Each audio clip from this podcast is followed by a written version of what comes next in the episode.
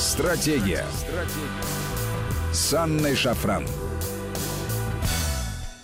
Здравствуйте, друзья, это Вести ФМ, с вами Анна Шафран, и на удаленной связи с нами сегодня Семен Аркадьевич Богдасаров. Семен Аркадьевич, здравствуйте, на связи, слышите? Здравствуйте, здравствуйте. Отлично, замечательно.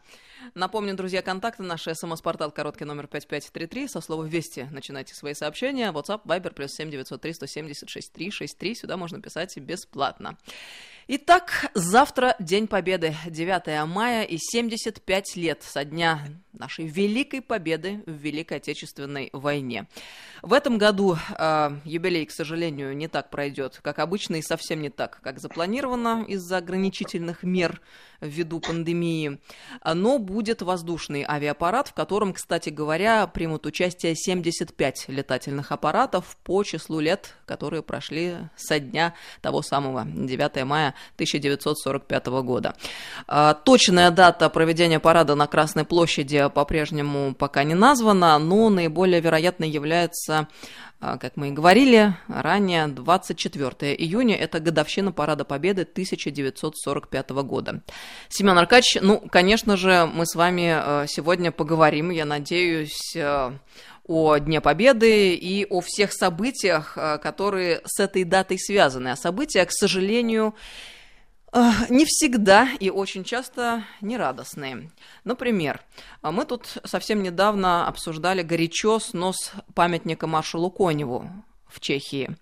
Так вот, новость уже сегодняшнего дня. Генеральный секретарь НАТО Йенс Столтенберг поддержал главу района Прага-6 Андржея Каларжа, который инициировал, прошу прощения, снос памятника маршалу Советского Союза Ивану Коневу в городе. По мнению Столтенберга, занимающий выборную должность человек имеет право принимать решения, которые он считает правильным. Отметил, что люди могут расходиться во мнениях, но использование угроз и запугивания с целью подорвать полномочия политика при этом недопустимо. Процитирую, что он сказал, вот почему мы должны решительно реагировать на что-то подобное и давать понять, что это недопустимо. Это, видимо, имеется в виду а, возражения наши а, и российского МИДа, и вообще голоса голоса, которые раздались из нашей страны по поводу этого, ну, просто чудовищного акта а, вандального накануне такой даты. Я напомню, 5 мая глава района Прага-6, тот самый Ондржей Каларш, который и инициировал снос памятника Коневу в городе, пожаловался на Россию в Еврокомиссию. Заявил, что снос монумента вызвал неуместную реакцию со стороны России и обвинил Россию во вмешательстве во внутренние дела Чехии. И, кстати говоря, его взяли под охрану, потому что он вот э, волновался за себя. А, собственно, памятник Коневу снесли в Праге 3 апреля. Ну, и Следственный комитет э, Российской Федерации возбудил уголовное дело по этому эпизоду. В МИДе Чехии в ответ заявили, что считают преследование своих чиновников иностранным государством недопустимым. Короче говоря, всеми возможными способами а, пытаются всячески, ну, я бы даже так сказала, а, втоптать а, в грязь тот величайший подвиг, который совершил советский народ, и даже такого уровня чиновники уже вписываются в это, ну, просто отвратительнейшее дело. Но ведь, Семен Аркадьевич, дело не только в этом, а в том, что после того, как памятник Коневу был снесен э, в Чехии, э, они установили новый памятник, памятник армии Власова, танк, покрытый немецкой каской. Давайте об этом поговорим. Ну, во-первых, э, само по себе удивительно, что генеральный секретарь НАТО вмешивается в подобный вопрос. НАТО – это военно-политическая группировка, да, и вот он вдруг, э, значит, э, входит в этот вопрос, да, там, муниципальный совет, значит, Праги там что-то решил. Само по себе это странно, и в то же время э, оно понятно с какой точки зрения. Надо э, всячески э, показать значит, несостоятельность нашего государства в том, что мы претендуем на великую победу. И была ли великая победа? Все оплевать. Да? Но я напомню, что когда Прагу освобождала первая украинская армия, которой командовал маршал Конев, да, то э, войскам была дана команда не применять тяжелую артиллерию и авиацию. Для чего? Чтобы сохранить памятники, а вот государство, которое является на сегодняшний день доминирующим в НАТО, Соединенные Штаты Америки, в феврале месяце, э, значит, 45 года, организовали массированные удары бомбардировщиками стратегическим Б-17 по Праге, в ходе которых погибли сотни даже тысячи людей, и было разрушено огромное количество исторических памятников и жилых домов и так далее. Господин генеральный секретарь НАТО знает об этом? Мы как-то на это реагируем, может быть, напомните? Мы вообще должны реагировать более конкретно и более жестко. Я считаю, это недостаточно жесткое было значит, реагирование на те безобразия, которые там установились. Как то ликвидация памятника Коневу и установка памятнику власовцам, о которых я более подробно ниже остановлюсь. А также напомнить и американцам, и натовцам, и, главное, чехам, кто их бомбил. И то, что американские войска находились от Праги в 80 километров, но они не пришли на помощь восставшим э, чехам. На помощь восставшим чехам пришла советская армия, Первый Украинский фронт пришел, в составе которого, кстати, воевал Э, чехословацкий корпус сформирован на территории Советского Союза.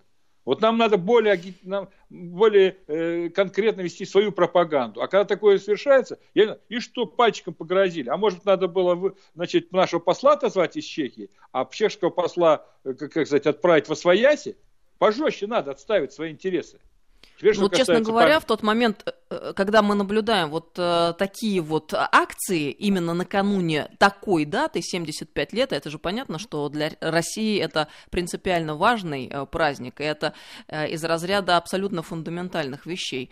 Э, мне кажется, что вот совершенно с вами здесь солидарна, Семен Аркадьевич. Э, меры ответные должны э, быть Жестко. крайне жесткими, потому что, к сожалению, Конечно. иначе никто не понимает сегодня и сейчас, и другие методы, они вообще никак не действуют. То есть внушать-то можно долго, но насколько э, это действенно. А вот когда дело доходит до серьезного, до денег, до отзыва посла, тогда вот уже как-то по-другому начинают люди смотреть на вещи. Поэтому я и говорю, мы зачастую так пальчиком грозим, и все на этом потом глохнет, и все пошло. А они зато развивают на базе этого антироссийскую пропаганду, ставя под сомнение все, что было, и переворачивают. Ну, слушайте, ну, генсек НАТО, слушай, ты, деятель, ты внимательно посмотри историю. Соединенные Штаты Америки, реальный хозяин этой организации, в историческом плане убивала чехов, использует тяжелую бомбардировочную авиацию. Ну, а нашему внешнеполитическому ведомству, ну, пора как-то пожестче. Хватит это пожурили и на этом дело закончат. Теперь, что касается памятник э, власовцам. Это вообще вы, власовцам, да, власовцам, я сейчас поясню. Это вообще вызов нам. Представляешь, стоит такой постамент, да, длинный. На нем стоит советский танк Т-34, и наверху немецкая каска. А почему немецкая каска? Да потому что о чем идет речь? В это время в районе Праги находилась первая пехотная дивизия Власова под командованием генерала Буньяченко. Да? И, значит, э, э, ситуация была такая, что э, власовцы поняли, что, и сам Власов понял, что ситуация э, плохая, и надо что-то делать. Да? Что делать? Значит, разрабатывались разные варианты действия. Э, вплоть до самых сумасбродных, например, э, прорвать Советский фронт и уйти, как думаешь, куда? На Западную Украину к бандеровцам, объединиться с ними, там, понятно, да, что? Причем это достаточно большая группировка была. Мы когда говорим, мы должны четко понять, что эта группировка была 120-150 тысяч человек, Власовская, да, это было, значит, три пехотные дивизии, бригада, отдельные подразделения, даже авиация была своя, чтобы мы понимали, это не просто там что-то такое, да, значит, или же идти на сближение к американцам, англоамериканским войскам, сдаться ими, чтобы прикрыться ими и, значит, как-то отстоять. Вот Бониченко принял решение такое. Значит, он выступает на,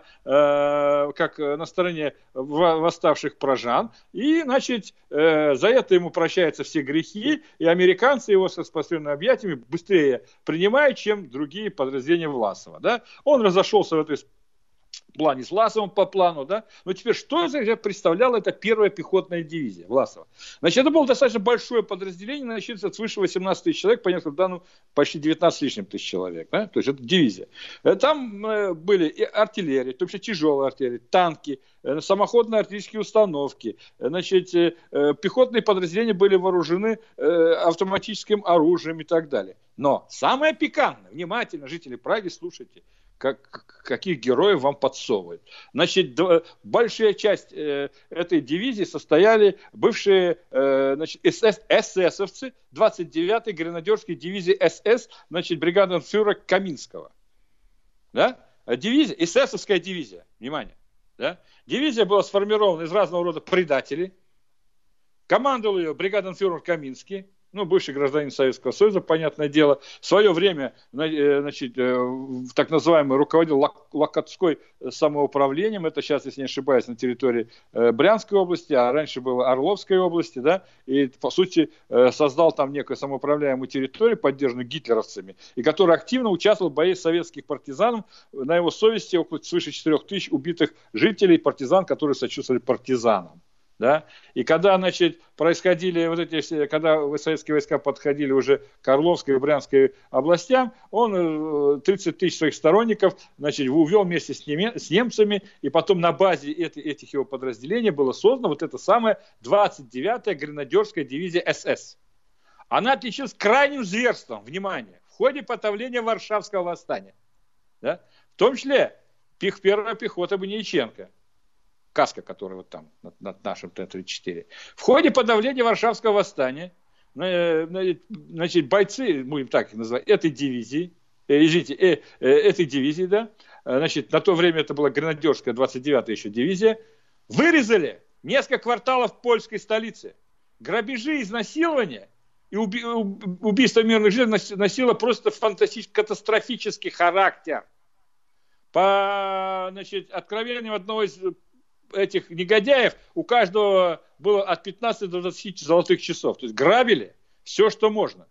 И когда бригада... Это чудовищно, конечно. Да, да, да, да, да. Нет, пусть слушают, кто их там, э, э чей, какие герои они стали. Пусть, пусть послушают, как ее, все, фамилия со сложной, генеральный Старнато. Не хочу даже запомнить. Значит, ну, слушают пусть. Пусть и наши некоторые слушают. Чтобы жестче защищали наши интересы. И вот эти негодяи, Значит, после того, как Каминский был расстрелян, кстати, что сам по себе, бригаденфюрер СС, награжденный двумя железными крестами, в том числе один железный крест вручил ему лично Гиммлер, о нем знал лично Гитлер, да, масса других наград за зверство и убийство наших граждан, за зверство и убийство э, поляков в ходе Варшавы и многое другое. Впоследствии он, он был, ну, разные есть э, версии, в том числе расстрелян, э, значит, немцами за определенно каким э, им подсунули документ, что он агент НКВД, но суть не в этом, да. Эту дивизию расформировали, эсэсовскую, и личный состав ее вошел в состав первой пехотной дивизии генерала Буниченко, ну, генерала Власовской армии, понятно, да? Вот они и пытались освободить. Потом, когда советский команда сказал, нет, или они, или прекратите, че, че, значит, восстание, значит, э, комитет восставший, значит, в Праге, который, восставших чешев, да, он принял решение, сказал, нет, ребята, уходите, ну, тут как бы вам и не место. Вот кому установили этот памятник. И вот что это олицетворяет каска на советском танке Т-34. Ты теперь понимаешь, о чем речь идет? Ну, это все довольно прозрачно, да они установили памятник эсэсовцам. Место памятника, ну, место, по сути, так получается, маршалу Советского Союза Коневу, который сделал все, чтобы беречь чешскую столицу. А что такое не использовать авиацию, не использовать артиллерию? А, значит, это большие жертвы были среди советских солдат, ты понимаешь, да? Ну, мы пошли на это, ну, чтобы сохранить правду Семен такую, которую мы сейчас видим. Давайте с вами еще раз сформулируем вообще, что произошло. На, на мой взгляд, а, Чехия вот такими своими действиями, которые вы только что вот, очень подробно описали, и которые резюмируются в, в том, что, а, во-первых, сначала снесли памятник Коневу, потом построили, поставили а, монумент власовцам, они просто присягнули, соответственно, вот этим вот силам нацистам, ну, тварям, уродам и подонкам, которые просто уничтожали, грабили, устраивали концлагеря и так далее. То есть вы этим силам присягнули? Хочется вот э, отдельно ну, сформулировать вопрос, первый. А второе, ну это же э, ведь не что иное, как просто предательство, как мне кажется, собственного народа, учитывая все то, что реально происходило, те события, которые вы только что описывали. А я тебе скажу, что, значит, э, роль Чехос... Чехословакии тогда, да, э, во Второй мировой войне, она, в общем-то, неоднозначна, потому что часть населения активно участвовала, создавая оружие для вермахта. Чехословацкая военная промышленность, помнишь, как-то рассказал, была одна из ведущих в мире, свыше 40% мирового производства оружия. Значит, э, большую часть времени в вермахте основным танком были танки Т, э, извини, 35Т и 38Т. Т это первая буква названия Чехословакии с немецкого языка. Да? Вот и э, в годы войны они очень активно работали. А вторая часть населения которые воевали в партизанских отрядах, в чешском подполье, Наконец, первым чехословацким корпусом, как раз, как я говорил, в составе Первого Украинского фронта освобождал свою родину, Чехословакию и в том числе Прагу. Вот потомки первых, предателей, они это и делают. А потомки вторых, они понимают, что происходит что-то страшное. Возможно, многие не знают, что это памятник этой каской, да, олицетворящий, это памятник эсэсовцам. Интересно, знает ли об этом руководство НАТО? Если оно знает, тогда они считаются правоприемником эсэсовской организации, что ли? Ну, так ну, получается. А по всему выходит так. Если Столтенберг делает именно такие заявления, то выходит, что так. Надо ведь называть вещи своими именами. Да. И потом говорят, вот мы вмешиваемся, вот э, да, мы не вмешиваемся. Это память нашему выдающему человеку. За то, что мы вмешивались и не вмешивались, мы положили сотни тысяч убитых за освобождение Чехословакии. Так, на всякий случай. Мы не бомбили чешскую столицу, не неся при этом никаких потерь как это делали ведущая страна НАТО Соединенных Штатов. Поэтому мы имеем право защитить свою историю. Мы. Ну и в целом 27 положили... миллионов жизней, давайте напомним, были положены на алтарь победы советских людей. 27 миллионов жизней, я в прошлый раз, помнишь, дал расклад, да? Во-первых, боевые потери у нас были даже меньше, чем у гитлеровцев и их э, союзников. Да, это очень аккуратно мы должны дать. А основной э, убитых это были мирные жители которые в, рам- в рамках двух планов, план Бекка, я помнишь, рассказывал, заместитель министра продовольствия и сельского хозяйства Германии, и плана ОСТ подвергались физическому уничтожению. Предполагалось вообще убить не 14 миллионов мирных жителей, а убить 20-30 миллионов жителей, оставших выселить в Южную Сибирь. Они предполагали весь Советский Союз захватить, да? Вот. И я говорил, Мы как раз, Семен Аркадьевич, я... плен. Да, я просто хочу напомнить, что вчера, вчера как раз э, в вечернем эфире а, у нас были в гостях коллеги Следственного комитета из управления, а, которое как раз занимается расследованием этих преступлений, геноцида и массовых убийств мирного населения в годы Великой Отечественной войны. И вот они рассказывали о тех э, эпизодах отдельных, э, которые попали к ним в руки, которыми они занимаются, вот просто чтобы у людей было представление. Еще раз хочется напомнить, вспомнить, что происходило на территории нашей страны. То есть в одночасье за один день а, было убито, например, а, там 27 тысяч человек. По-моему, это было в Ростовской области, если я не ошибаюсь. Я сейчас найду эту информацию, подтвержу. Ну, просто вот, чтобы было понятно уровень. Значит, у, у, уровень. Много умирали от голода. Я же сказал, они брали продовольствие все и отдавали на все продовольствие, собранное на Украине, Беларуси, части России, ушло на вермахт, на его содержание, а часть уходила населению Германии. В общей сложности, поэтому люди не в боевых потерях были убиты свыше 18 миллионов человек, почти 20 миллионов человек. 20 миллионов. Да, я миллионов. Вот... Это на оккупированной территории, плюс те, которые угоняли в Германию, плюс наши военнопленные, умершие от ужасных условий. Поэтому я уточнила, это да, это геноцид. точно в Ростовской области было, то, что я сказал, 27 тысяч человек, э, за один день. Значит, поэтому это был крупнейший геноцид в истории человечества. Я считаю, что серьезно было недоработкой, что в свое время советская сторона не объявила о геноциде советского народа. Это крупнейший геноцид мировой истории. Я считаю, лучше поздно, чем никогда. И сейчас нашему парламенту, я, там, Госдуме и так далее, следует подумать о том, чтобы объявить эти жертвы геноцидом советского народа в годы Великой Отечественной войны. Вот столько жизней советские люди потеряли от действий эсэсовских и прочих негодяев, которые сейчас оказываются героями в Праге, героями, которых э, защищает генсек НАТО, вот таким своеобразным способом. Вот о чем идет речь. Семен Аркадьевич, давайте тогда еще раз отдельно сформулируем эту очень важную мысль, потому что, мне кажется, это должно стать одной из наших первоочередных задач, потому что вот я вчера уже вспоминала в эфире о том, а, что евреи молодцы, потому что а, они никому не дают а, попирать память о Холокосте. И они все сделали и продолжают делать для того, чтобы э, эта чудовищная трагедия не была забыта. А мы, учитывая все то, что на территории нашей страны происходило э, в годы Великой Отечественной войны и колоссальных масштабов геноцид, к сожалению, до сих пор на такой уровень этот вопрос не подняли. Мне кажется, это ваша мысль, которую вы только что озвучили, она вот должна так очень уверенно прозвучать именно в стенах парламента нашего и, э, наконец, получить какое-то законодательное оформление. И вне всякого сомнения, э, потому что, э, что касается э, Холокоста и преследования тех, кто это совершил, это абсолютно верное дело было. Но государство Израиль следит за этим не очень внимательно. Было объявлено целый ряд принято законов, в том числе тех, кто не признает Холокост, Холокост о к уголовной ответственности. И нам надо но если почти 20 миллионов жителей было убито э, на оккупированных территориях, в плену э, и значит, э, в Германию угнанных мирных населения, 20 миллионов! Пора нам активнее защищать, я не пальчиком грозит. Надо признать нашим парламентом для начала а факт геноцида советского народа в э, Великой Отечественной войны. Затем этот факт, я больше чем уверен, признает Белоруссия, которая очень сильно пострадала от всего этого. Да? Ну, на Украина, я надеюсь, здоровые силы там найдутся, тоже на это откликнутся. Но не Зеленский и его банда, это последователи Бандеры предателей. Да? А, значит, я думаю, такое же понимание встретит и республика Закавказье и э, значит, э, в Средней Азии. А Прибалтик промолчим, понятное дело. Поэтому надо это делать. Надо активно защищать свою историю.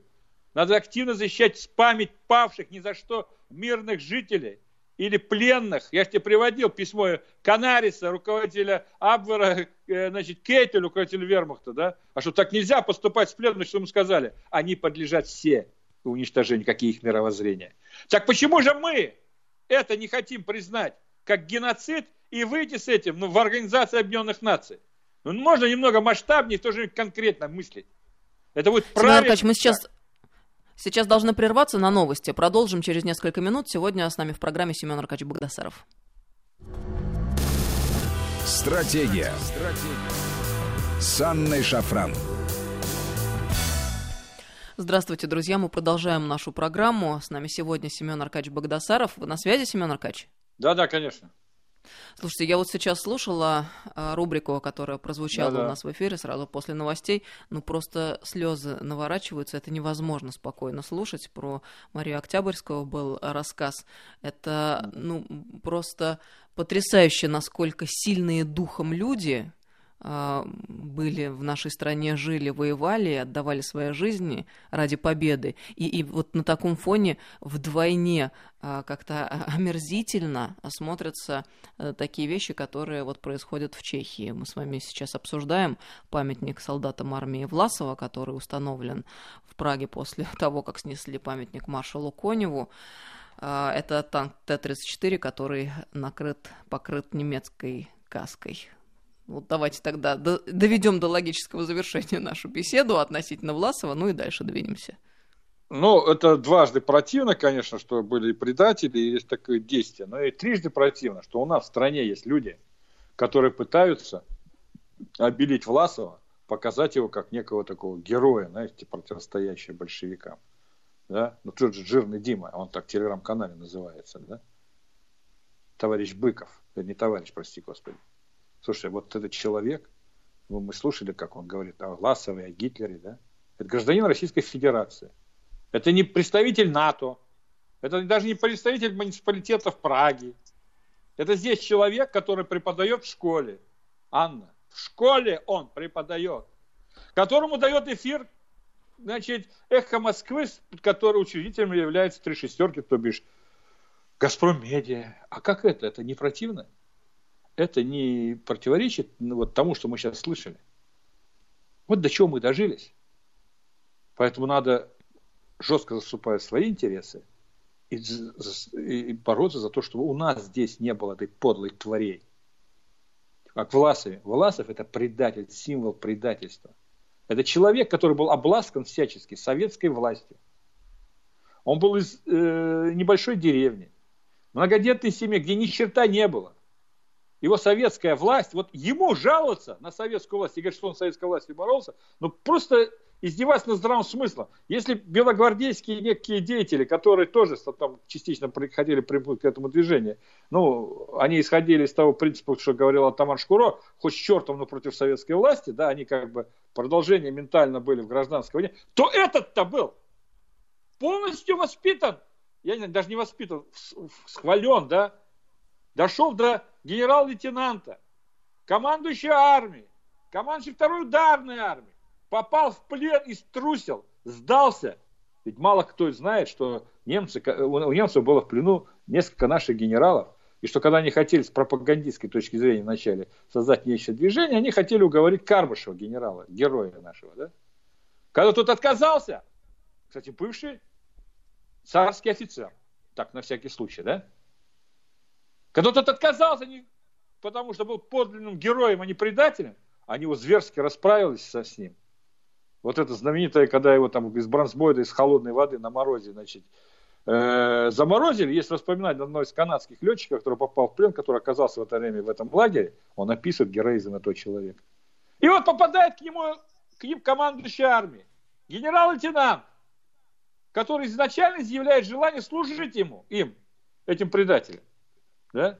Собирается в результате, значит, какой-то работы от 120 до 150 тысячный сброд. Это из почти 5 миллионов наших пленных. Так, на всякий случай, не только пленные там были. Там, кстати, были и бывшие белогвардейские э, деятели, которые, кстати, быстро, был, были быстро вытеснены из разных положений и так далее, да.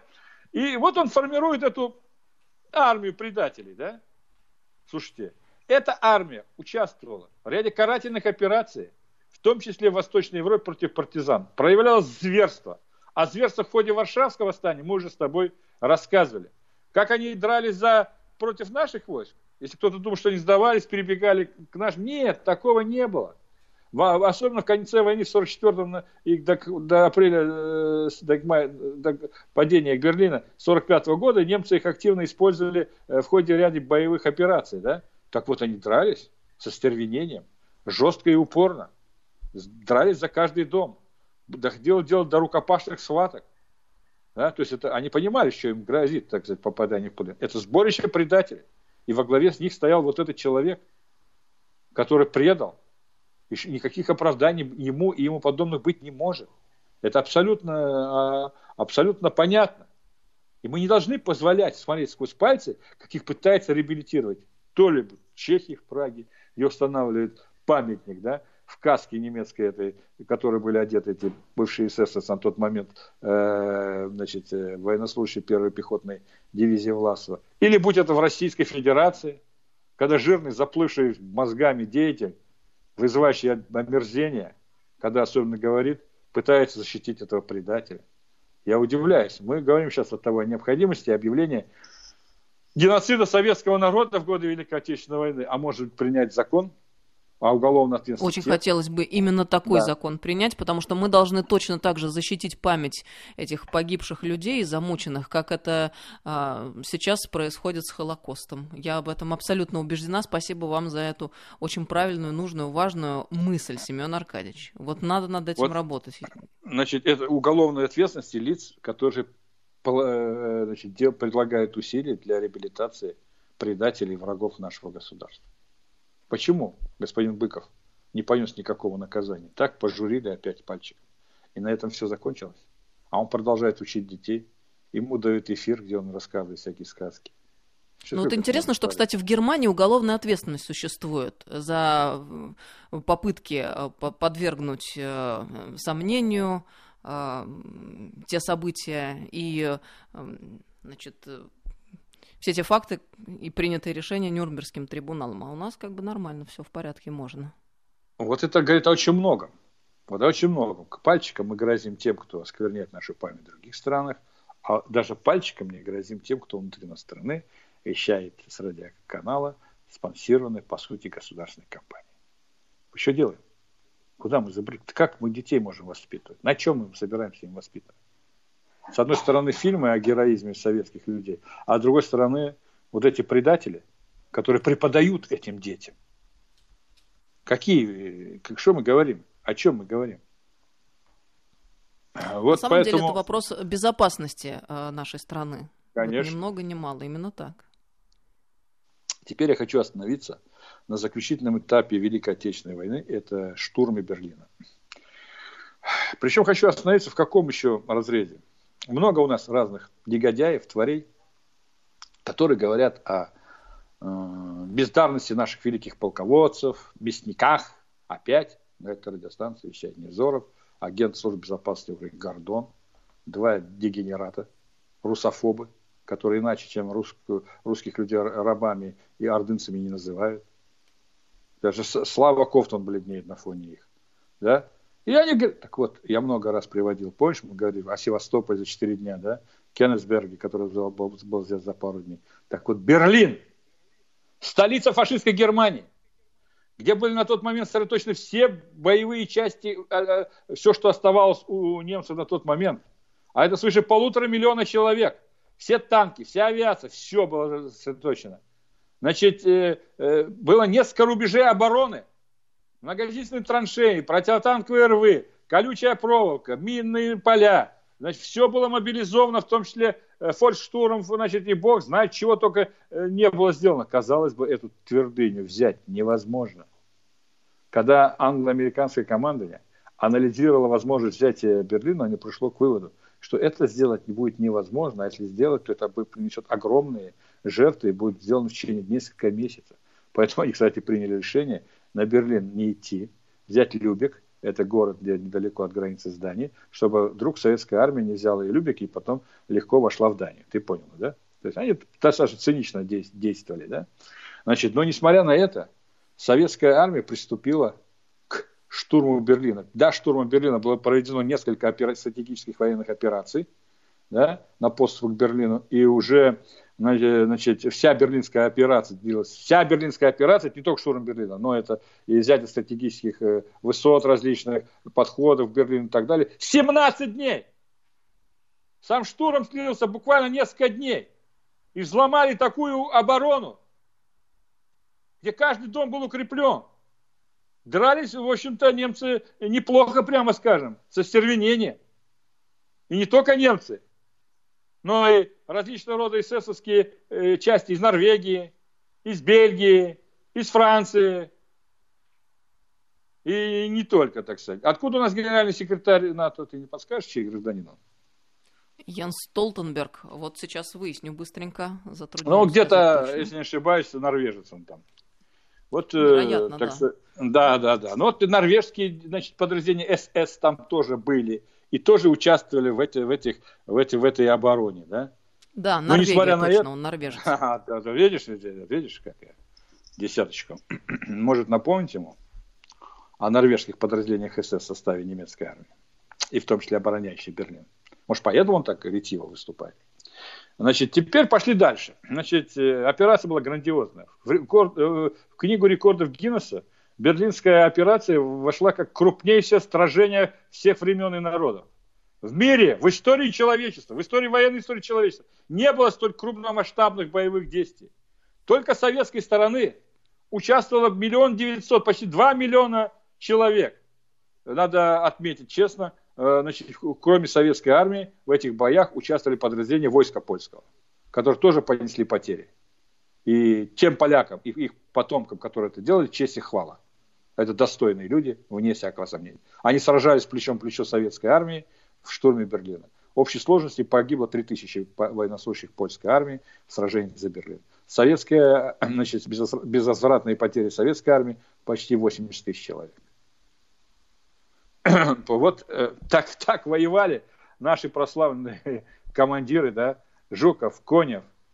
И так руководил всем этим наш генералиссимус. Как бы кто к нему не относился как говорится, никуда вы не денетесь. Но главнокомандующим, руководителем нашей страны на тот момент был Иосиф Сталин. Иначе, чем великим красным императором, я его не называю. Это был, вот, это был апофеоз всего военного искусства советской, э, советской армии, который ну, просто непревзойденный. Мир не знает. После этого все признали особые заслуги не просто советской армии, а, особ, а особое умение воевать на наших значит, генералов, офицеров и солдат. Генерал-полковник Хейнрице – это последний значит, э, командующий немецкой армией, который отвечал за оборону Берлина, признавал, что в ходе штурма Берлина советская армия и советское командование показало выдающиеся способности, очень эффективно добиваясь конкретно поставленных дел, умело маневрируя и добиваясь э, решения своих вопросов незначительными потерями, относительно незначительными потерями. Это главный враг, это высокий военный профессионал немецкий признал заслуги наши, нашего генералитета, наших командующих. А мы позволяем их оскорблять какой-то нечистью, какими-то тварями.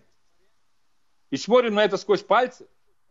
Когда мы хотим высказать претензии в этом плане зарубежным товарищам, правильно, давайте наводить порядок сначала внутри нашей страны. Давайте, значит, мы говорим, вот в Конституцию новую надо э, внести обязательно э, по исторической памяти. Надо, да, давайте. А сейчас нельзя это защитить?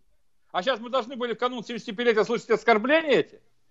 В адрес, когда выдающих наших полководцев мясниками называют. Меня больше всего смешит такой жирный есть товарищ, я сам, правда, не худенький, но я по сравнению с ним стройный марафонец. Утки. А, да, я когда вспоминаю, что в таком-то возрасте я с автоматом бегал по известным горам, я совсем другой конфедерации имел. А, значит, хочу, хочу вас поразить во вторник э, своими занятиями, э, значит, ну, не такого класса, как у Володи, но чего-то, что я тоже еще умею. А, значит, Молодец, да, в плане спорта. Да, да, да, готовлюсь. Сейчас подберу форму. Значит, все. Ну, это как отступление, да? И вот когда он говорит, я Сталина не люблю, да у тебя одна извилина в башке, что ты знаешь о этом великом человеке? Ну, он нас не любит, ну, вперед и все. Вот, вот о чем идет речь, Анна. Мы должны защищать свое историческое прошлое и здесь, и за рубежом. Прекрасно осознавая, что во главе нашей армии, во главе все стали выдающиеся личности. За неделю взять Берлин, ты можешь представить, что это такое? С мощнейшими оборонительными сооружениями, с огромным количеством техники, ожесточенно дравшись против нас всем. Ведь Гитлер на полном серьезе считал, что Берлин может стать их Сталинградом, откуда у него фантазии в голове разыгрывается, он может перехватить инициативу и начать э, развить наступление. Да, на определенном этапе общей берлинской операции немцы даже в отдельных местах имели локальный успех. Даже э, были моменты прорыва фронта. Ну, потом все это выстроили, э, исправили, продолжал совет, каток советской военной машины катить по Берлину конца 43-го, начала 44 года иначе катком военным, военным катком Советского Союза нашу армию не называли, катком шла по немецкой армии их союзникам, ломая и уничтожая все, что э, выдвигал наш противник в этом плане вместе со своими союзниками. И поэтому мы должны, завтра у нас 75-летие э, победы, а потом, а потом мы что, прекратим говорить об этом или как? Ты Семен Аркадьевич, у нас мало времени остается до конца программы. Я просто хотела бы в связи с тем, что вы берлинскую операцию вспомнили сейчас, а, отдать э, дань памяти и уважению моему деду а, Горбунову Петру Михеевичу, который был штурманом воздушной авиации и как раз принимал участие во взятии Будапешта и Берлина, закончил войну в звании гвардии старшего лейтенанта, штурманом первого класса. Штурманов такого класса в то время в стране единицы были. А, так вот, он, он на Бостонах воевал, по ленд-лизу тогда получил получала наша страна, эти самолеты, бомбил Берлин. Ну и второй мой дед, э, полковник-артиллерист, а, разведчик, э, Василий Еремеевич Палюх в одном из боев взял огонь на себя, выжил единственный в том бою, ему за это дали Орден Красного Знамени. А, вообще изначально должны были герою Советского Союза представить, но армия тогда отступала в тот момент, поэтому так случилось. А Горбунов Петр Михайлович тоже полковник. Так что вечная память и ну, спасибо большое хвала. нашим дедам за победу. Семен Аркачи, вам огромное спасибо, спасибо за этот важный эфир накануне Дня Победы, 9 мая, завтра 75 лет победы нашей великой в Великой Отечественной войне. Э, хочется напомнить, что министр обороны э, Сергей Шойгу приказал 9 мая в 22 часа по местному времени произвести артиллерийские салюты с привлечением воинских частей в Москве, э, городах-героях Волгограде, Керчи, Мурманске, Новороссийске, Санкт-Петербурге, Севастополе, Смоленске, Туле, а также в городах, где дислоцированы штабы военных округов, флотов, общевойсковых армий и Каспийской флотилии. Ну и, конечно, воздушный парад завтра будет над Москвой. 9 мая примут участие 75 летательных аппаратов по числу лет, прошедших со дня победы в Великой Отечественной войне. Семен Аркадьевич, еще раз спасибо большое. До спасибо, новых встреч в эфире. наступающим, да, всех. Спасибо, спасибо. Друзья, с Днем Победы! Всем всего самого доброго, и победа будет и сегодня за нами. Услышимся.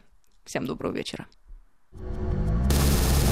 Стратегия. Стратегия. С Анной Шафран.